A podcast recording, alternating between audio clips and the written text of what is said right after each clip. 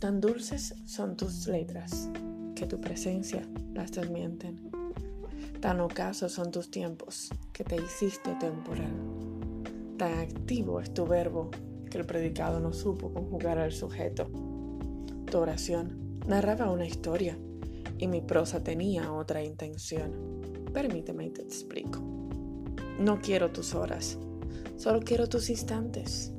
No me interesa nadar en tus océanos, con tomar el sol a la orilla de tu río me es suficiente. No quiero domar al tigre, solo tengo entradas al zoológico. No pretendo vivir en tu caserío, solo vine de visita a tu posada. Mi boleto es de ida y vuelta, pues el de estadía no alcanzaba en mi calendario.